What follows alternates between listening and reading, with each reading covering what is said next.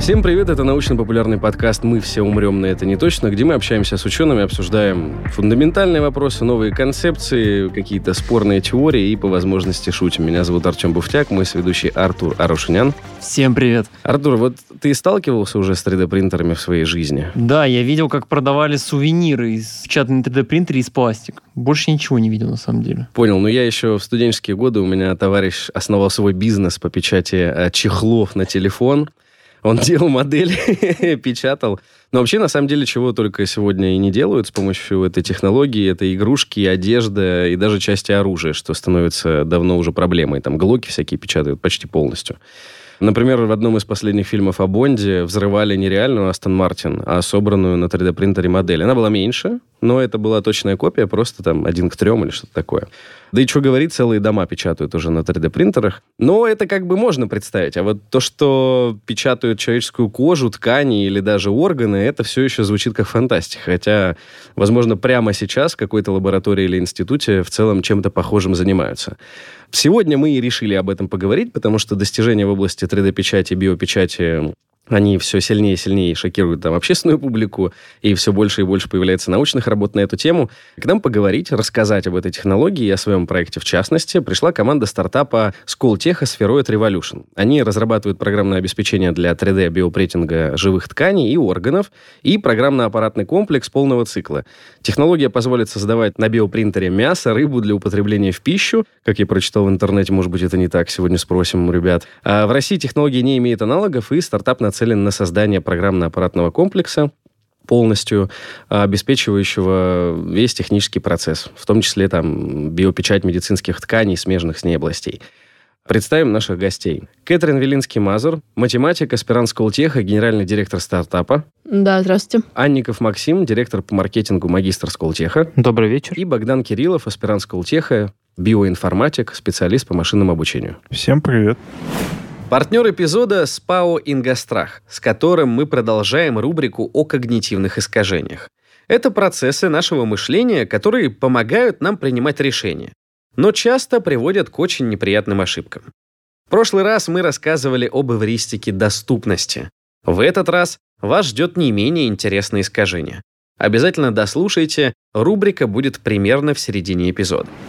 Коллеги, если коротко, то что из себя представляет в целом биопечать. То есть если представлять, что такое просто 3D-печать, то понятно, есть какой-то материал, есть технология, которая позволяет поэтапно, постепенно создавать какую-то конструкцию. Биопечать — это то же самое. Только в качестве материала служат клетки в каком-то виде, и питательная среда для них тоже в каком-то виде. В зависимости от того, что из себя представляет набор клеток и что из себя представляет среда, и как они доставляются в процесс печати и как в итоге формируется итоговая модель, выделяют много разных технологий биопечати. Есть какая-то принципиальная разница в технологическом процессе самого 3D-принтера между принтером, который печатает там, из металла, из пластика, и принтером, который печатает из биоматериалов? А, я думаю, что лучше сравнить как бы два конкретных примера. Mm-hmm. Давайте поговорим про технологию, которая называется Fused Deposition Modeling. Это вот э, бытовые 3D-принтеры, которые так э, сейчас становятся популярны, вроде тех, при помощи которых печатают там чехлы для телефонов и фигурки сувенирные. А, собственно, есть FDM-печать тоже клетками. Если у нас обычная 3D-печать FDM, у нас есть нить из полимера, который плавится при высокой температуре и продавливается через э, тонкое сопло. И вся эта печатающая головка доставляется до нужной точки при помощи нескольких э, двигателей, угу. которые управляют по X, Y и Z координате.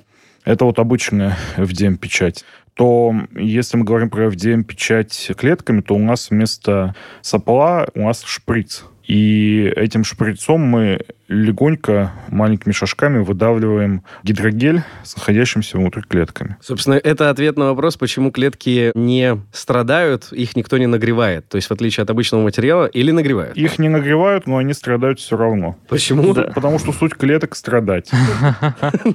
Ладно, окей, отлично. Они страдают, потому что для того, чтобы мы имели возможность не умереть, клетки имеют возможность умереть изнутри Ну, если они не могут дышать. Там И, больше... Да, это одна из задач, которую мы решаем, а, оптимизация выживаемости, симуляция эксперимента до самого эксперимента, чтобы понять, будет клеткам чем дышать. То есть будут они Inside или все-таки нет. Или все-таки Inside будет только ученые. Почему они не могут дышать? Давайте тогда спустимся на, А, видимо, клеточный уровень. Потому что они потребляют кислород, они могут его потреблять слишком быстро, чем доступ кислорода к ним будет. И если мы говорим про какие-нибудь конструкты, которые вот печатают сейчас, то как бы в теле человека кислород доставляется кровью через сосуды. Проблема васкуляризации биопечатных конструктов – это сейчас нерешенная вещь, поэтому не очень понятно, как туда эффективно доставлять кислород. И питательные элементы. Да, и, и питательные вещества тоже, как правильно говорит Максим. То есть, а, получается, вы выращиваете какую-то культуру клеток необходимую. Она у вас пребывает в среде благоприятной для того, чтобы там, поддерживать ее жизнедеятельность, видимо, там, увеличивать э, их популяцию. Но как только вы начинаете печатать, они, получается, формируются в какую-то конструкцию. Я видел, там бывает, заполняют уже подготовленную Мгм. конструкцию ими. И вот здесь начинается проблема, потому что нет возможности поддерживать их жизнедеятельность. Ну да, нет возможности поддерживать их жизнедеятельность. В принципе, клеточная биология это сложно, и даже если мы посмотрим на сам процесс экструзии, выдавливания из шприца или из какого-нибудь подобного устройства, из, э, например, пипетки обычной, то Вообще говоря, сам процесс экструзии вызывает стресс на клетке, и не все клетки это переживают. То есть, э, как бы сам процесс печати, он может их убить. То есть клетка тоже испытывает стресс. Да, конечно. До смерти. А, Суть, суть этого стресса в том, что когда мы давим на клетку, мы можем порвать ее клеточную оболочку. По сути, любое сопротивление при печати, которое испытывается там даже от выдавливания через шприц, экструдер, это уже может привести к смерти клетки. То есть это, это очень, это намного сложнее, чем 3D-принтер в этом плане. То, что любое непонятное действие, которое мы не контролируем, то есть в 3D-принтере мы все контролируем, ну, практически, практически, да, а тут слишком много параметров, которые нужно контролировать, чтобы вот все идеально получилось. И поэтому там, ну, то есть вы можете напечатать, грубо говоря, какую-то структуру, да, там, но оно, как вот Кэт говорила, оно dead inside, типа оно сразу уже мертвое. То есть э, ничего, ничего с ними сделать, это просто надо выбросить, скорее всего, может быть, и опять заново печатать, пока, ну, после там каких-то количества итераций что-то хорошее не получится. Хорошо, то есть пока мы видим, какие есть проблемы. А как мы их решать собираемся? Точнее, вы. Ну, не мы, но вы. Как вы хотите решить вот то, о чем вы сейчас говорите? Это решаемо? Если да, то как? Да, это решаемо. Для этого как раз существует симуляция, моделирование. То есть вот даже уже на уровне 3D-печати существует симуляция и моделирование. Моделирование чего? Моделирование узких, тонких мест модели. То есть если, допустим, мы делаем какую-то штуку там, для моста, нам нужно понимать, где у нас может все сломаться, чтобы Dead Inside не было что-то еще. И Outside тоже. Чтобы все это дело не рухнуло. И в случае биопечати вот эти вот тонкие места, это как раз те места, где может либо может не уходить питательных веществ, либо может порваться клеточная стенка. Вообще экструзионная биопечать это самое сложное в этом плане, потому что есть давление, есть вот этот вот риск сломать клеточную стенку, но при этом, если это все хорошо оптимизировать, то этот метод может стать самым удобным, самым контролируемым. Самым дешевым. Да. Да. Да, но тут приходят на помощь всякие вещи от математических подходов, э, например, функциональное представление, метод конечных элементов, э, до уже э, искусственного интеллекта, машинного обучения, нейросетей. Вот как раз Богдан развивает нашу технологию в этом направлении, как технический директор. То есть биопинг появился давно относительно. Вот как я еще помню, Богдан говорил, то, Ну, что... лет 10, пи- да. Нет. Вообще, эти первые технологии биопринтинга. 3D-принтинг появился где-то в районе 60-х, 70-х. Да. Появились первые Но вот что-то 3D-принтеры. коммерческое, типа вот чтобы э, компании получали большие деньги, как-то коммерциализировали, это, наверное, появилось ну, в начале десятых, перед десятыми годами. И в связи с этим, то есть, ну, сейчас это все супер сыро. И если мы говорим про 3D-принтинг, вот он, как э, мы сказали, появился там в дремучие времена, главный толчок к развитию 3D-печати, 3D-печати, не биопечати сейчас, он состоит в том, что появилось очень много дешевой вычислительной мощности. И, соответственно, эту дешевую вычислительную мощность, чтобы ее эксплуатировать, появилось много специализированного софта. То есть те же слайсеры типа Кура, которые могут э, наслайсить эту модель, построить файл управляющий, который будет показывать, э, как печатать модель. Все это было невозможно, когда появились первые 3D-принтеры. Это стало возможно только совсем недавно. Вы сказали, Богдан, что технология получится дешевой. А тогда какая технология считается дорогой? Сейчас любая. Сейчас, сейчас Вот. я так скажу, что любая, потому что, ну, там биопринтер стоит не наш, а в принципе биопринтер стоит в среднем около там, 60-80 тысяч долларов за штуку. Так, а вы можете снизить стоимость биопринтера? Вообще говоря, ну, не только мы, то есть снижение стоимости биопечати это довольно такой интересный тренд. Сейчас есть довольно много исследований на тему того, как делать печать, биопечать на обычных 3D-принтерах, просто снимая с них э, печатающие головки, да. которые уже есть, и вставляя туда специально спроектированные печатающие головки, которые там шприц, на шприц э, программно управляемый линейный актуатор давит, э, и это все выходит довольно дешево. То есть была статья 2018, кажется, года, Германия, я, к сожалению, не помню фамилию автора, они вот сделали буквально это, то, что я описываю. Они спроектировали свою печатающую головку, насадили ее на обычный 3D-принтер типа Анета 6, и смогли напечатать человеческими клетками жизнеспособный биоконструкт. Он ничего не делал полезного, это был просто биоконструкт, который как бы был жизнеспособный. Ну, то есть в этом куча клеток просто, которые да. продолжают жить. А, ну... Да, это был кубик, маленький кубик. Хорошо, а почему их клетки могли дышать, не повреждена была их оболочка клеточная? А, ну, он все равно жил не очень долго, плюс вопросами именно про оптимизацию жизнеспособности они не занимались. И их как бы основная задача была просто вот показать, что это возможно. После вот этой статьи было еще некоторое количество подобных статей, как переделали там эндеры, обычные 3D-принтеры эндеры. И сверхдешевая биопечать э, такая, она вполне себе сейчас развивается в противовес коммерческим 3D-биопринтерам, которые стоят там 80 тысяч долларов за штуку. Как печатать, мы поговорили. А чем печатать? Откуда эти клетки берутся? Где-то их высаживают, растят? Да, есть несколько способов. Самый логичный – это когда мы берем клеточную культуру и выращиваем ее ну, по классическим биологическим экспериментальным протоколам. Второй вариант – это экстракция из эмбрионов. Допустим, из эмбриона мыши делали экстракцию клеток, чтобы напечатать щитовидку. Я знаю, что есть стартапы, которые из человеческих эмбрионов также. Но это очень такой прям... Щитовидку да. 3D Bioprinting Solutions ну, российской да. компании печатала. Что такое экстракция? Ну, экстракция — это вырезание, доставание. То есть, Просто, ну, лично, да. я понимаю, что вопросы этики, но лично мое субъективное мнение, что в любом случае будут люди, которые, ну, допустим, хотят делать аборты, чтобы, почему бы эти клетки не пустить на благо биопечати? Хорошо, тогда спросим вот так. От материала от биоматериала зависит способ печати? Прям способ, э, нет, прям способ скорее нет. Конечный э, результат. Зависит конкретные настройки для прибора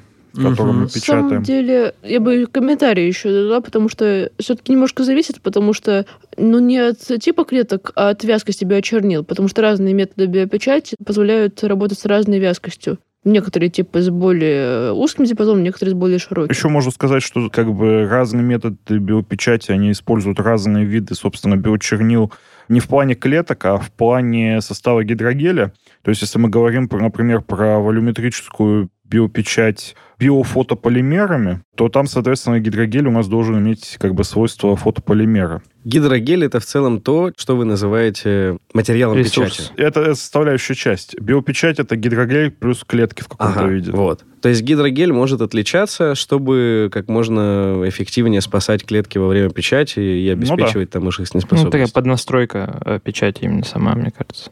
То есть, ну, вообще вот по поводу клеток, в плане, что мы хотим напечатать, очень важно. То есть, какие клетки мы берем, да, то есть... Да, надо понимать, что как бы органы у нас состоят из десятков типов клеток. То есть как бы как организовывать смену видов клеток на биопринтере формата шприц, не очень пока понятно, коммерческие системы вроде там Арганова, у них там есть, собственно, несколько, несколько экструдеров, то есть вот. несколько шприцов. А они меняют расположение, да? Когда... Я так и представил головку с тремя шприцами. Ну да, как да, да. в обычном 3D-принтере с несколькими экструдерами. То есть у нас есть там 3D-принтеры, которые могут печатать растворимые подложки. А гидрогель, ну это, собственно, гель, то есть это такое вязкое вещество. Ну а из чего оно? Например, есть альгинатный гидрогель, у которого самый популярный состав там альгинат, соответственно.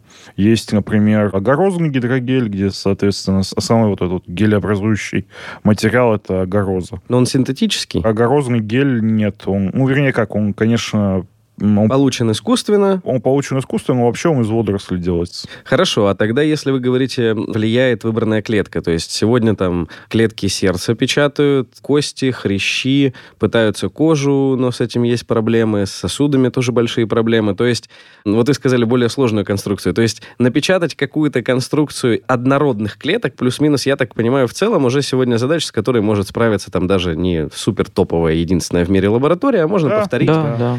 Но тоже для слушателей поясним, там, напечатать руку или в целом что-то очень сложно не получится в силу того, как раз-таки, даже если решить э, историю с несколькими головками, добавить три вида клеток, а не один. Еще васкуляризация, Это, что? очень... а, ну, создание сосудов. А, сосуды. вот, собственно говоря, Причем мы говорим не про крупные сосуды, там, артерии. Мгм. Мы говорим прежде всего про капилляры. Очень-очень маленькие сосуды. Ну, вообще, типа, говорить о том, что вот мы сейчас пройдем там, два года пройдет, мы будем печатать органы какие-то, но это, Это Верно. научная э, фантастика. это научная фантастика. То есть это ну, вот настолько вот э, глубокая технология, далекая, которая требует нереальное количество исследований, чтобы... Диптех, да. Чтобы печатать органы, ну, 10 лет не меньше, наверное. То есть не, не именно применительно к нам, а вообще. вообще, да. То есть вся индустрия должна не будет развиваться столько лет, чтобы примерно, вот, чтобы хоть что-то на коммерческом уровне, да, и даже не на коммерческом, чем, ну, уже прям Ну, для а, людей, для людей, да, там. да, чтобы это все вышло, типа, потому что это все медицинское, а медицинское это все два раза, ну, то есть любая технология, которую вы выпускаете,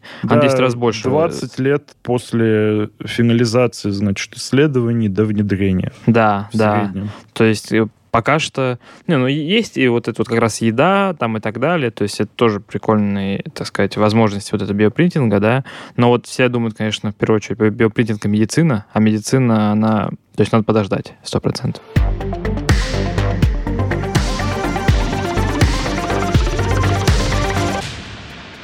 Напомним, что партнер эпизода – компания «Ингострах», благодаря которой у нас появилась эта замечательная рубрика.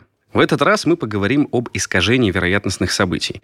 Понять, что это за механизм, зачем он нужен и как работает, нам поможет психолог сервиса онлайн-психотерапии, психодраматерапевт Ирина Пермякова. Ирина, здравствуйте. Здравствуйте. Давайте напомним слушателям, что такое когнитивные искажения, почему они так называются и что из себя вообще представляют. Когнитивные искажения – это систематические ошибки восприятия, которые основаны на убеждениях, стереотипах, предубеждениях. Они могут в большинстве случаев искажать наше понимание реальности. Тогда что такое конкретное искажение вероятностных событий и как именно оно искажает эту объективную реальность? Это искажение характеризуется тем, что редко вероятностные, редкочастотные события людьми переоцениваются, Мгм. и люди считают, что они, эти события, которые на самом деле происходят редко, случаются гораздо чаще.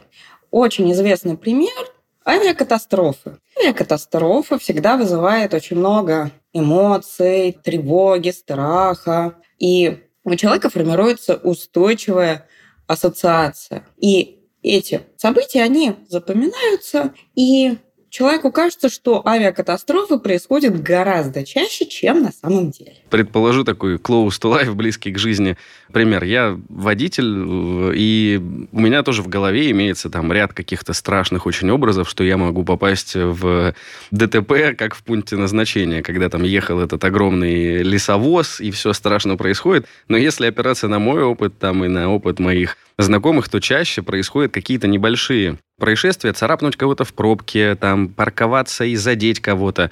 Но я-то в голове, когда веду автомобиль, держу что-то глобальное, и вот этого остерегаюсь. Вместо того, чтобы задуматься о там банальных вот таких небольших элементах во время вождения, которые явно могут случиться с намного большей вероятностью. Именно так и происходит. Хорошо, ну, там, с точки зрения эволюционной теории, мы можем смело сказать, что то, что не нужно, оно там в процессе эволюции отпадает и вообще не появляется. Если у нас есть такое когнитивное искажение, значит, оно было зачем-то человеку в целом нужно? Конечно. Все когнитивные искажения, как и все, что делает наша психика, они полезны. Когнитивные искажения призваны оградить психику от перегрузки, потому что поступает очень много информации, ее нужно как-то фильтровать. И если посмотреть на то, что происходит в течение дня, то человек каждый день принимает очень много решений. И если к ним подходить с точки зрения необходимости проанализировать, принять наиболее оптимальное решение, то это будет слишком энергозатратно. Поэтому появились когнитивные искажения. Ведь в большинстве случаев мы не принимаем какие-то жизненно важные решения каждый час. То есть э, была необходимость там нашему про-про-про-про-про-про отцу или деду принимать решения еще, я так понимаю, в условиях, когда информации не так много. И вот именно спрогнозировать что-то, это же получается связано не с тем, что происходит чаще всего в моменте, а о том, что может произойти. И вот эта необходимость планировать в силу отсутствия большого объема информации, она приводила к тому, что нужно основываясь там, на свой какой-то опыт, а, на какие-то известные нам штуки, принять решение. Но если тогда нельзя было, допустим, там, понять, ну, к примеру, записать в тетради, сколько дубинок мне сделать на сезон, чтобы сражаться с саблезубым тигром, или там сколько мяса нужно пожарить и так далее, то сегодня-то у нас есть интернет, гаджеты, приложения, то есть огромное количество, видимо, функций, которые человек раньше был вынужден а, решать, сегодня отпадает. Но искажение-то изменилось. Где оно сегодня нам приносит пользу и где, наоборот, приводит к тому, что мы ошибаемся? Не разменился, мозг работает точно так же. И, как правило, это когнитивное искажение предупреждает нас о каких-то действительно страшных событиях, которые могут произойти. И, соответственно, в общем-то, неплохо было бы их остерегаться. Безусловно, автомобильные аварии происходят тоже не то чтобы очень часто, но они происходят. Поэтому важно использовать ремень безопасности по назначению. Однако это когнитивное искажение – это механизм. И оно может работать и против нас. Предположим, у человека есть стойкая ассоциация с тем, что, скажем, инвестирование поможет быстро разбогатеть. Ну, он слышал какую-то историю, и у него сформировалась такая устойчивая связь. И, соответственно, без должной подготовки человек может начать инвестировать и не получить желаемых результатов. Или же человек тревожный, у которого активизировалось данное искажение, может настолько опасаться аварий или крушений самолета, что практически не перемещаться по земле mm. и по воздуху. Немного рекламы. Ингострах – одна из первых страховых компаний на российском рынке, предложившая клиентам дистанционный сервис по урегулированию убытков по автокаско. Внимание, в течение одного рабочего часа.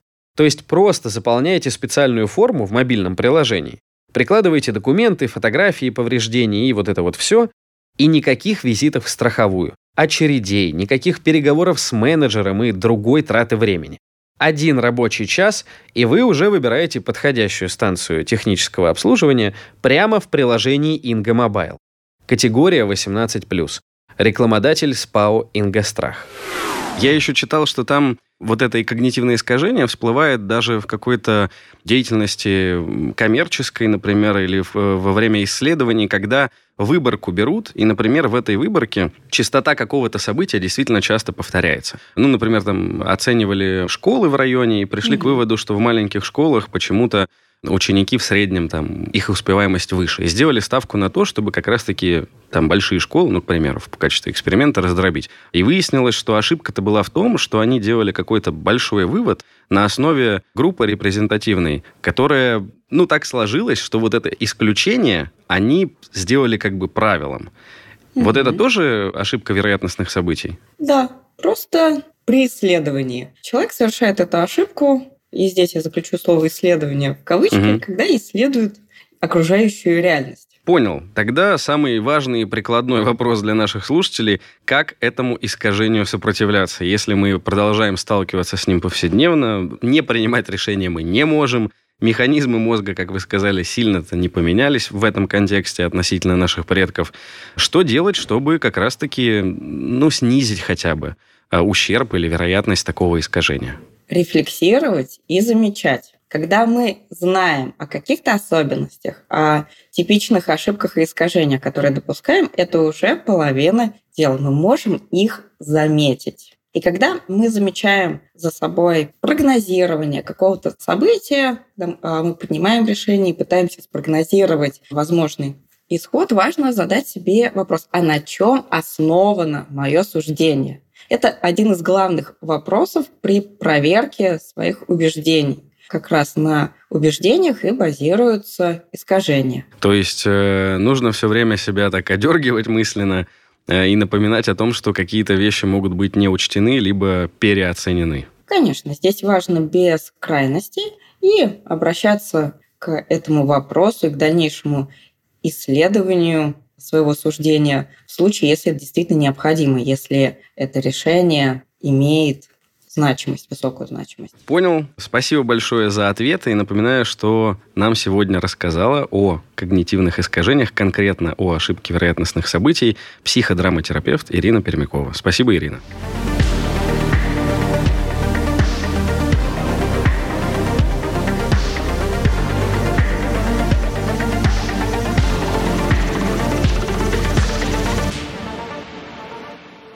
Так, хорошо, вы сами сказали про еду. То есть еду легче печатать. Ну, конечно. Ну, вам, вам не нужно Не живое. надо следить, чтобы она жила. Да, да, да, конечно. Не, не, ну мы- нет, мы не- мертвыми не, клетками не, не, мы не не будете есть мясо с некрозом, просто ей не нужно долго жить.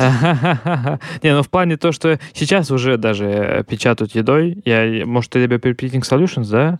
А, Кальмары. 3D Кальмары, биопринтинг, да. да-да-да, они печатали что-то кальмарами, я не помню, что. Не, не, Да. Не Не, просто какой-то вот... э. В каком-то ресторан, мы точно не вспомним информацию, вот какой-то ресторан они Ну, распечатали... подождите, это они просто выдавливали нечто на блендере, перемешанное, раньше бывшее кальмаром на тарелку, или это все-таки было на какую-то структуру там имело? Ну вот это я... была структура. Не просто прикол в том, что ну, еда, она должна быть нормальная, с, с адекватными живыми клетками. Так, Но вы да. положите этот стейк на сковородку, он приготовится, и вы его съедите. Этому стейку не нужно жить еще 10 лет Да. э, внутри вашего То есть не надо обеспечивать там жизнедеятельность какую-то нереально. Просто надо печатать живыми клетками, но чтобы просто там это сразу... Ну, не из мертвых клеток печатать, грубо говоря.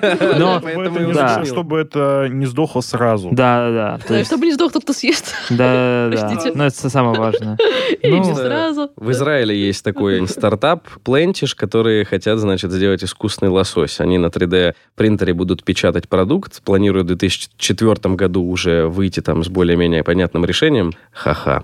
Вот. Растительное филе будут производить из белков бобовых и экстракта водорослей. Собственно, Мгм. видимо, это гидрогель будет выбран такой, о котором говорил как раз-таки Богдан. Скорее всего, дело тут не в этом, ну ладно. Как бы все эти Beyond Meat, э, которые есть, там Beyond Meat еще... Это самая популярная компания, она коммерчески там успешная. А, Она изготовила- они делают, они не делают биопечать. Да, они, они- просто изготавливают искусственное мясо. Они его просто как-то наращивают. Я не знаю тонкости технологий. Ну, вот, Вот, эти ребята, они именно печатать себя. Но я рады. тоже слышал хорошо. про них, Да, но... и, и они этот стейк насыщать, тут просто очень забавно, что они будут насыщать его полезными элементами, например, омегой-3, омегой-6, витаминами В.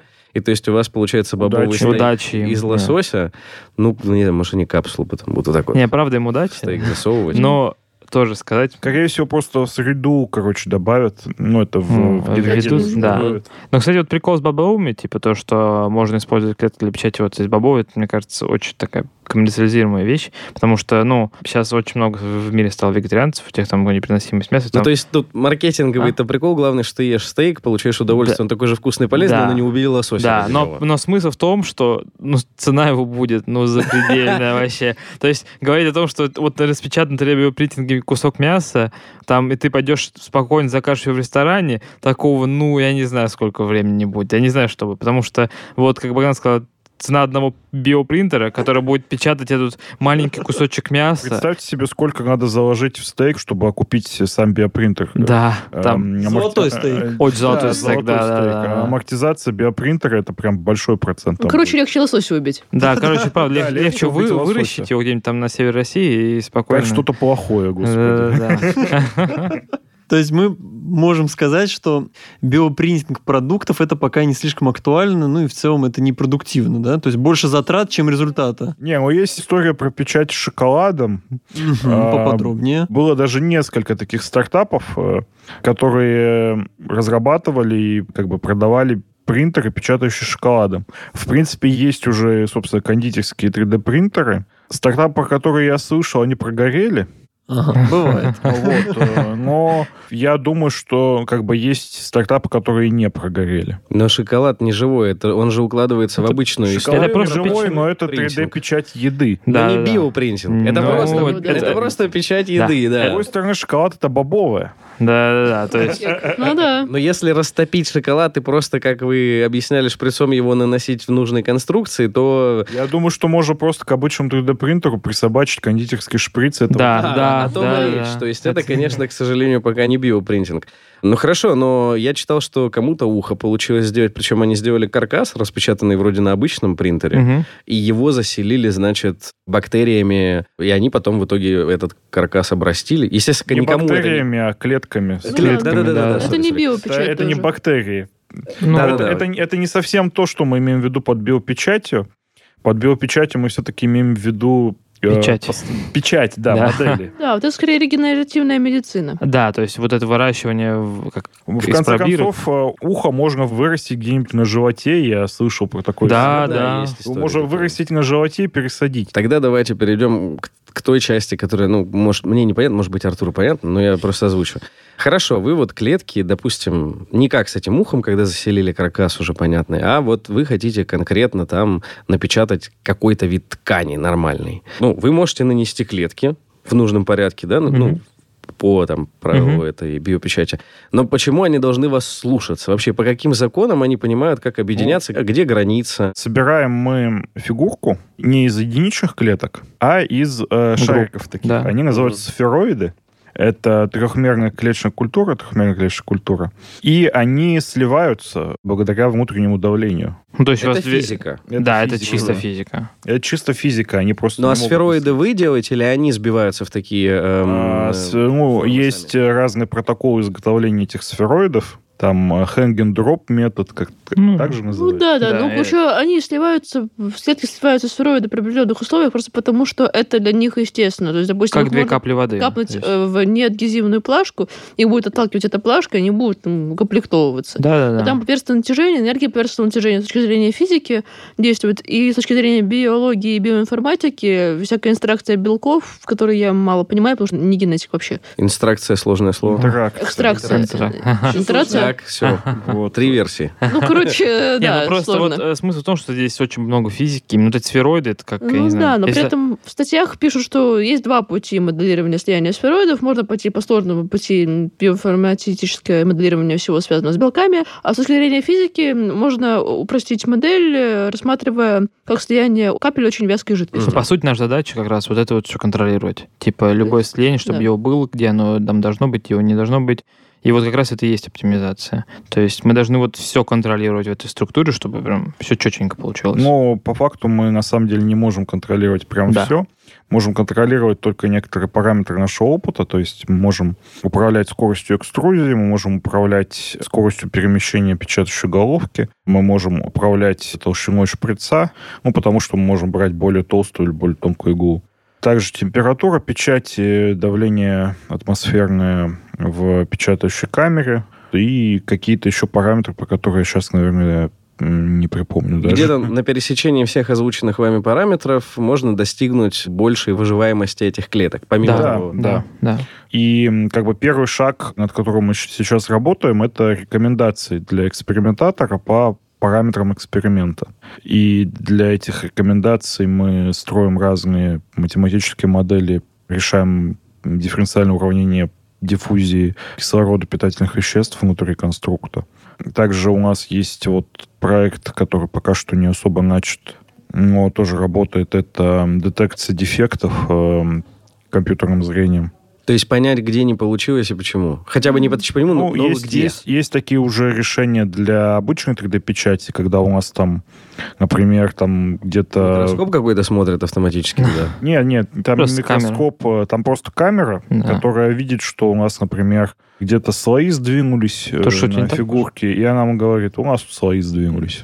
Где-то у нас там э, вот эти вот э, сопли появились пластика. Ну, мне кажется, кто печатает, он постоянно эту проблему видит, то, что там может что-то не так пойти, и у тебя просто все, ну, один стол не так станет, отклеилась, отклеилась от стола фи- фигурка. Да. И в итоге вся вот эта конструкция печатающей головкой возится за собой. Да, да. И она типа не понимает, что не надо, надо прекратить. Она вот Обычный работает. 3D-принтер это не поймет, а вот 3D-принтер с камерой... э, Он поймет. Как бы с камерой Что-то не так. Да-да-да. И такое есть, даже, даже open source решение есть для обычных 3D-принтеров. Для биопринтеров такого пока нет. Хорошо, вот если взять биопринтер, да, он печатает, там клетку на клетку кладет, все это хорошо у него. И вышло так, что одна клетка оказалась, ну, бракованной, мертвой, что-то с ней не так. А он дальше продолжил. Это, получается, вся модель испорчена. То есть мы не можем А, вытащить и заменить ее обратно. Мы не можем вытащить и заменить ее обратно, так же, как мы не можем вытащить и заменить там э, слой. слой в обычной 3D-печати. Не то, чтобы это в обычной 3D-печати было нужно, но все равно мы не можем как бы заменить. То есть поэтому одна попытка. Если Но. что-то не так, то заново. Ну, а от одной клетки, От одной клетки от ничего не одной будет. клетки ничего не случится, я так скажу.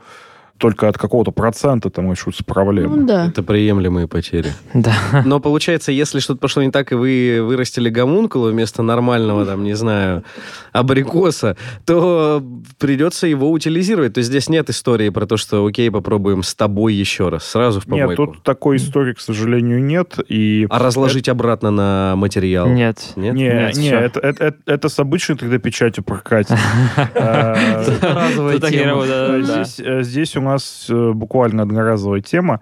И на самом деле это одна из тех причин, по которым биопечать сейчас, она в принципе экономически не жизнеспособна. Один запуск очень дорогой. То есть купить вот, ну, мы как мы считали, да, то есть один запуск тебе там купить клетки какие-то, да, или сам их вырастить, это там около, ну, больше 100 тысяч, наверное, где-то так Ну вот. да, партия с Да, за 25 это одна тысяч по партия. старым ценам Рублей, рублей, назад. рублей. Да, Рублей. да. Да, и это цены до 24 февраля. То, Да, есть, то да. есть вы нажали кнопочкой на кнопку «Печатать», и просто сразу со счета, можно сказать, 100 тысяч Да. рублей списано. Да, Нет, да, 100 тысяч рублей списано еще до того, как мы начали. да. Когда вы сделали. это, Ну да, и, грубо говоря, наша идея, это как раз вот все, что мы делаем, это как раз уменьшить этот брак. То есть, чтобы компания там не с пятой попытки что-то напечатала, да, а напечатала Скорее, со с второй. 50 Ну да, с 50 Да-да. И они огромные деньги теряют просто. А Нереально. как вы хотите уменьшить? Ну, как раз софт, который вот, э, грубо говоря, вы загружаете модель, которую вы хотите распечатать э, в наш софт, да? Это А, как раз-таки ключевая история для слушателей тоже. Там нету истории, что ты, не знаю, как голосовому помощнику говоришь, принтер, напечатай Напечатай. мне ухо.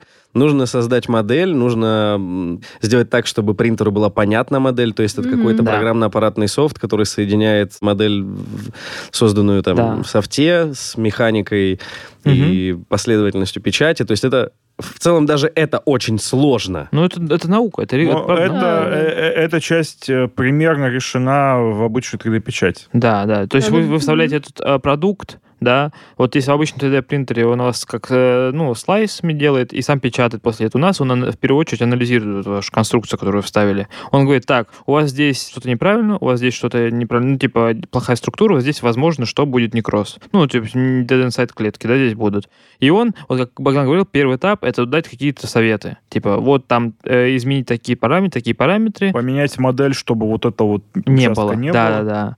Но в будущем, типа, у нас прям супер идея, то, что вот мы хотим, чтобы эта вся модель, которую вы там закидываете, она оптимизировалась, и он ее печатал. То есть уже, то есть у нас прям полностью оптимизация. Но для этого нужны как бы больше исследований, больше примеров. Да, причем без модели ничего работать не будет, ни как в 3D-печати, как в биопечати. То есть модель это основная штука.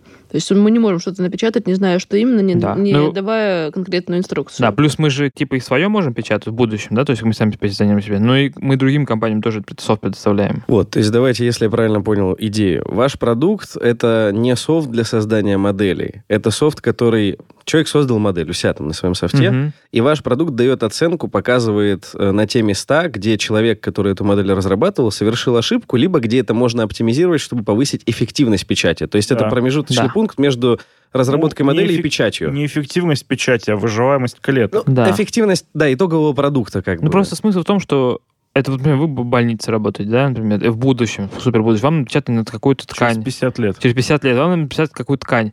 Мы же не выдадим вам списочек, типа, так, вот печенка, там, вот это, типа, вот это распечатать. То есть это должно быть супер все индивидуально. И ты должен... персонализированная Персонализированная медицина. медицина, да, ну, да, да. буквально берем биопсию у человека, э, выращиваем из нее культуру, э, культуры печатаем. Да, да, да, да. И то есть это все прям, каждый размер и каждая структура это индивидуально. И мы за всех там это делать не будем. Мы, то есть, грубо говоря, связываем вот это вот э, CAD предложение, которое, и принтер. Да, мы сотрудничаем с другим стартапом Scaltech, который называется EasyCat. Они придумали очень интересный э, подход к геометрическому моделированию различных э, сложных форм, в том числе случайных форм, и биологически подобных форм. Мы используем их софт в качестве када, Да. а потом уже наш софт анализирует модель, и как бы следующий этап это используя наши плагины Кури, грубо говоря, и наши дополнения к клиперу, мы бы могли печатать то, что мы намоделировали на э, нашем биопринтере. Да, но по сути, вот как раз вот если рассматривать то, что вот мы работаем с EasyCAD, да, мы можем сразу CAD сделать, там вы сразу можете моделировать и сразу закинуть там, типа, нам в софт. И можно, возможно, даже сделать можно сразу же, нет? Ну, Ну, пока еще пока нет. нет. пока нет, ну так, так, в кавычках. А сейчас вы на каком этапе? Вот что сейчас уже можно делать? Мы работаем сейчас на всех этих этапах. Кэтрин занимается математическим моделированием, а я вот занимаюсь э, железом и машинным обучением. Я продаю. Э, Максим продает. У нас довольно большая команда с разными специалистами, включая фронтенд разработчиков и биологов. Мы сейчас делаем продукт. К тему того, что мы сейчас можем сделать, ну, у нас были предварительные эксперименты по печати гидрогелем. У нас есть софт для решения уравнений и для визуализации этих решений. У нас есть фронтенд, работающий вместе с кадом к нашему софту. У нас есть в каком-то состоянии, значит, биопринтер на базе эндера. В каком-то состоянии, потому что я вот его сейчас опять разобрал. Я его постоянно разбираю. Почти никогда не собираю. Да-да-да, там много лишних деталей, которые там просто не нужны. Ну, ну, вообще, да, все в таком состоянии, то есть... Ну, то э, есть это обычный процесс разработки Да. всего. Ну, в общем, у нас есть. MVP, и далее мы дорабатываем, апгрейдим. Да, но прям чтобы запустить, запустить, это надо, э, ну, огромное количество попыток. Окей, какая итерация, какой цикл? То есть Кэтрин О. делает модель, дальше кто ее проверяет? Софт, А, который вы обучили у нас, проверять или как? э, То у есть нас, вот про э, это. Сначала я разрабатываю математическую модель, потому что вся эта штука началась с математической модели. Математическая модель чего? Математической модели диффузии на одном сфероиде. То есть как раз-таки посмотреть, не имея возможности физически посмотреть, как будет клетка Да. э, пропускать кислород. Просто представить вот Мгм. э, распределение кислорода внутри этой клетки. Да, Мгм. потом мы Так. стали работать с Богданом, и Богдан стал оборачивать все это дело уже в программный интерфейс в бэкэнд. То есть э, модель была на фрам математике. Когда мы стали работать с Богданом, следующий этап модели была на питоне с подключением библиотек определенных, FireDrake и так далее, с методом Ну, библиотеки элементов. для решения Да. дифференциальных уравнений методом конечных элементов. Мгм. Да, потом мы разрабатывали, разрабатывали софт, всякие штуки, как, такие как фронтенд, они... э, Начали Э, делать продукт ну для да, себя. Судя да, по всему, в начале. Ну, э, это стартап вырос из моей диссертации кандидатской, которую я сейчас дописываю. Далее мы э, решили, что мы будем делать правно-аппаратный комплекс после определенных всем известных событий. Ну, то в России просто сейчас нет Да. толком компаний. Ну, по пальцам Ну, есть одной 3D руки. Bioprinting Solutions, Да. они Да. живы. Они живы, и на- э, у нас э, большой к ним респект. Да. Э, Они сейчас в Миссиси базируются. Да, разрабатывают. И, по сути, в России больше, ну, нет компаний, Ну которые да, этим больше нет. Есть, э, есть другие стартапы по биопечати, но они еще на более ранней стадии, чем мы. Ну, вы имеете в виду конкретно уже там вставшую на ноги коммерческую Ну там да. структуру. А остальные стартапы по биопечати в России, если мы не говорим про 3D Bioprinting Solutions, который уже давно не стартап, они как бы еще на более ранней стадии. Мгм. То есть прям только То идея. есть там есть только идеи, там есть какие-то разработки. Да-да-да. А, Там кто-то кто в каких-то конкурсах участвовал, мы слышали про каких-то чуваков. из- Питере. Да, что-то в из Питере, МО. только мы про них ничего не нашли, А, кроме вот, этой сети. да, м, э, то Мы есть, пригласим их в подкаст. э, как-то И так. все, да. И все. Окей. Но в какой-то момент модель будет, ну, если не идеальной, то достойной того, чтобы проверить. И что вот на этом этапе? Вы начнете какую-то конкретную Ну, э, на вещь этом- печатать? На этом этапе, как бы сейчас, если говорить про эксперименты с клетками, наш план в первую очередь это исследование экструзии. Это вот первый шаг э, именно биологических экспериментов. Экструзия — это... Выдавливание. Выдавливание. Вот. Литература говорит нам, что клетки при этом дохнут. Мгм. Мы с литературой, в принципе, согласны. Вот. э, Нам, во-первых, важно протестировать наш собственный экструдер. И у нас есть э, некоторый набор вещей, которые мы хотим проверить, которые люди еще не проверяли. Соответственно, когда мы их проверим, мы эти результаты этого эксперимента мы используем для дальнейшей разработки продукта. Окей. Тогда для тех, кто слушает это, допустим, и сейчас выбирает, куда поступить, к примеру, и он очень вдохновился теми вещами, которые вы говорите, несмотря на то, что когда он начнет свою карьеру и через пять лет закончит, возможно, только-только это появится решение на рынке, ну вот хочет человек попробовать. Какую вы ему посоветуете приобрести базу? Кэтрин математик. Вы биоинформатик. То есть это, видимо, IT и математика точно котируется в данном э, сегменте. А что еще? В первом образовании я вообще биофизик. Ядерная О. физика и технологии, биомедицинские нанотехнологии и МИФИ. Мне кажется, там слишком большой пул. То есть вы можете заниматься материаловедением, потому что, например, любая гидродинамика, то есть вот эта диффузия, все Мгм. клетки, да, они сливаются, поверхностное натяжение, это все гидродинамика.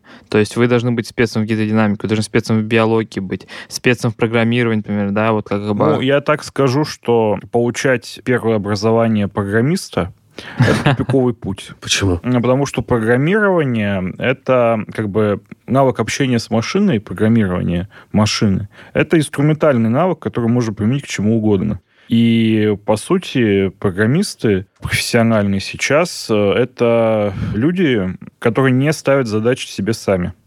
Ну да. Вот, они просто решают чужие проблемы. Это, конечно, интересно и полезно, но просто программирование — это вещь, которую должны владеть по-хорошему все. Да. Вот, поэтому куда интереснее это вот поспециализироваться в какой-нибудь отдельной предметной области и в довесок к этому хорошо уметь программировать и владеть современными технологиями, там, э, типа, э, всякими докерами, Да. технологиями развертки приложений, веб-программирования, вот это вот все. Но вы, по сути, то, что сейчас любой инженер должен прогать уметь. Вот. Да. Я вот энергетик, да, но вот кому, какой энергетик вообще должен знать как четкое программирование, да, там что-то такое. Но при этом у меня вообще все абсолютно это программирование, от и до. Хотя в образовании даже такого нет, галочки никакой, что я программист где-то был. И сейчас абсолютно все специальности, ну, может, это наш университет просто так работает, но Не-не-не. мы все прогаем, короче. Вот от и до. У нас половина курсов это прог, ну, А, прогать. На тему биологии я могу сказать, что если ты занимаешься теоретической биологией, если ты не занимаешься только тем, что ставишь эксперименты. Мой большой респект экспериментаторам,